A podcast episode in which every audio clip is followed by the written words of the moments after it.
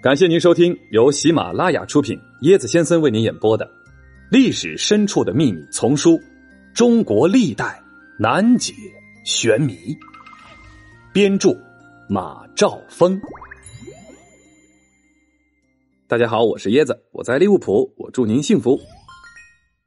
上回啊，咱们说到了夫差勾践，那就必须说到咱们中国四大美人西施。啊，作为这个最早被说是这个中国最大美人，作为中国四大美人年纪最老的、年代最早的西施的故事可不少。今天咱们来说的是西施的失踪之谜。西施啊，她叫夷光，记住了哦，她叫夷光。春秋战国时期出生于浙江诸暨祝罗村。因为天生丽质、貌美绝世、远近闻名，所以人们呢不喊她的名姓，那只把这位西村的施家姑娘称作西施。啊，施夷光以后别不知道是谁，就是西施。吴国灭亡越国之后，越王勾践采用这个范蠡所献的美人计，把西施献给了吴王夫差。西施忍辱负重，以身许国。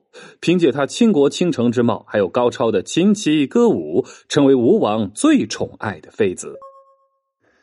西施在嫁给吴王夫差的日子里，想尽办法呀，挥霍吴国的钱财，榨干吴国的国库。还有夫差这个人，他对吃的要求就非常讲究。大家都知道慈禧啊，一百零八道菜。那我们来看看这个西施是怎么讲究的啊？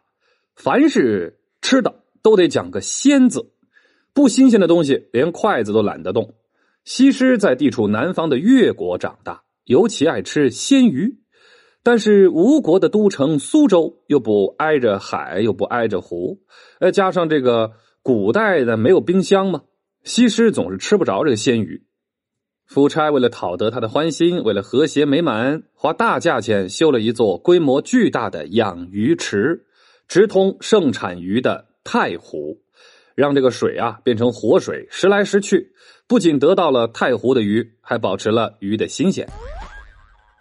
施妃子，这座鱼塘我给你承包了。啊，这西施的菜单上啊，除了鱼，还有鸡和鸭，这些也必须是新鲜的。夫差就立即修了鸡逼，还有鸭城，规模都不次于养鱼城，保证了西施顿顿都有鲜肉吃。说完吃，咱们来吃这个，不是，咱们来说这个住啊。夫差呢前后修了关娃宫、玩月池、吴王井、琴台、彩香镜、锦帆镜、长洲院，还有什么响鸡廊，还有玩花池，各种名啊。这个管娃宫位于吴国灵岩山下，规模巨大，用料考究，气势恢宏。夫差呢紧接着又造了这个玩花池。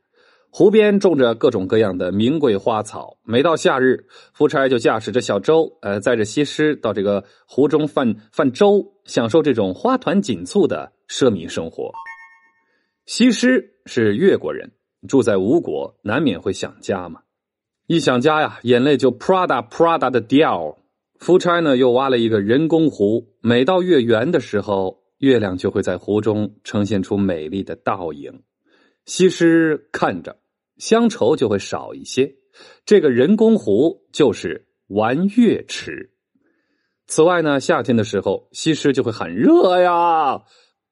夫差就为了西施，在吴国的著名的避暑胜地南湾开发了一个度假村，每年带着西施到那儿去避暑。南湾呢有五千多米长，两面环山，你只要是到那儿了，相当于就是吹了这个穿堂风。哎呀，爽啊！吴王给自己修建的度假村取名为消暑湾，并令人呢在附近凿了一个方圆八丈的白池石子，啊，引来这个清泉，让西施在泉中洗浴。哈哈，西施我来了，起名为香水溪。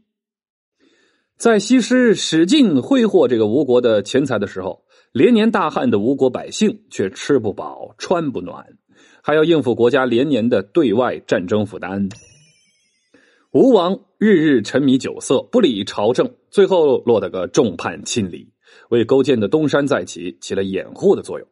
在西施的内应下，勾践终于灭吴复国。最后，吴王夫差拔剑自裁，结束了持续几十年的吴越争霸。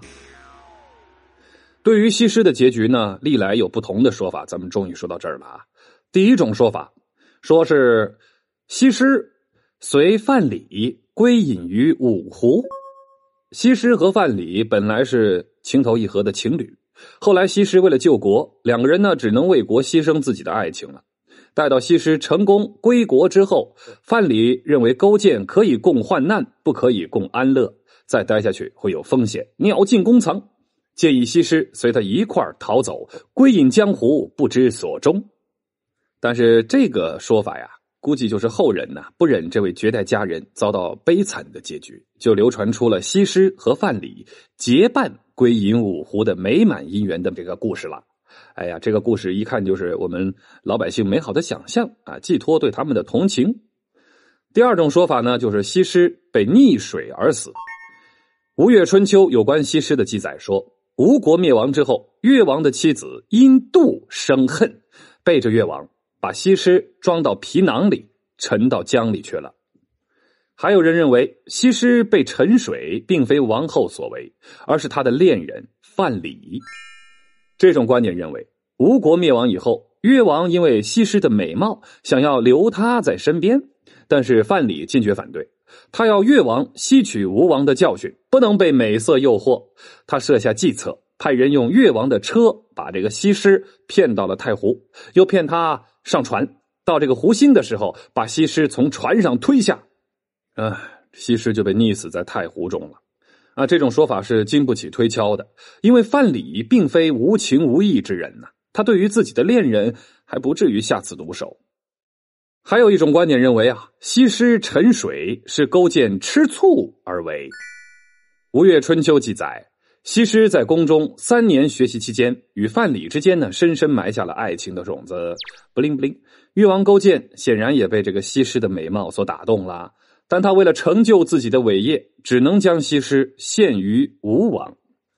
哎，为了使。这几个人呢，关系和谐。为了也使这个西施啊死心的替他完成使命，勾践和范蠡约定，灭吴之后将西施赐于范蠡，不仅可成全二人的一番相恋，同时又稳住了西施的心，啊，这才能够身在吴宫，心存越国。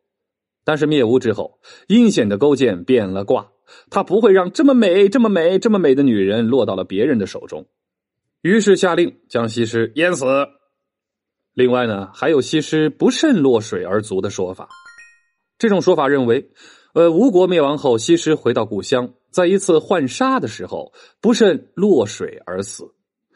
呃，这个说法似乎最理想，但又最缺乏证据，只是人们的一种猜测罢了。显然呢，以上几种说法尽管存在分歧，但都是认为西施被沉水中是可信的。自古红颜多薄命啊！西施本是农家女，但是因为天生丽质，做了越王政治斗争中的工具。事成之后，没有得到好下场。所以，西施到底是被沉江水，还是随着范蠡归隐五湖，只能任由后人评说了。凶手是谁？杨贵妃是被谁逼死的？捉月亮。李白是醉酒失足落水而死的吗？吃饱了撑的。杜甫是死于暴饮暴食。嘿嘿，跟我一起穿越吧！更多精彩都在这本书里哦！欢迎您的订阅转发。我是椰子先生，欢迎您跟我一起探索历史。趣味链接：有关西施的各种典故。呃，施夷光。那就是西施啊，世居诸暨祝罗山啊，又叫明罗山，住在这个祝罗村啊，就是现在的诸暨市城南浣纱村。祝罗有东西二村，夷光呢居西村，故名西施。其父卖柴，妈妈浣纱，西施亦常浣纱于溪水中，故又称浣纱女。说这个西施有多美呢？天生丽质，禀赋绝伦。相传呢，就是皱眉抚胸的病态，哎，都是漂亮的不得了啊啊！同时呢，被这个邻家女所仿啊，故有东施效颦的典故。传说西施在古越国浣纱溪边浣纱呢，就洗衣服的。哎呀，这水中的鱼儿看到她惊艳的容貌，都感到自愧不如，沉入江底。这就是沉鱼的典故啊。不过这个故事吧，就是你要是去这个水边的话，呃，这个鱼也会跑掉啊。西施虽然美丽，但是脚呢却比一般人大，于是他想方设法的掩盖这个缺点。因为他喜欢跳舞，所以他经常穿长裙，又为自己特制了一双木屐。也结果因为鞋子高了一块，不但看不出来脚大，还因为走路的时候左右摇摆，加之长裙飘飘，反而格外突出了翩翩的风姿。震惊！中国历史上第一双高跟鞋竟是西施所发明。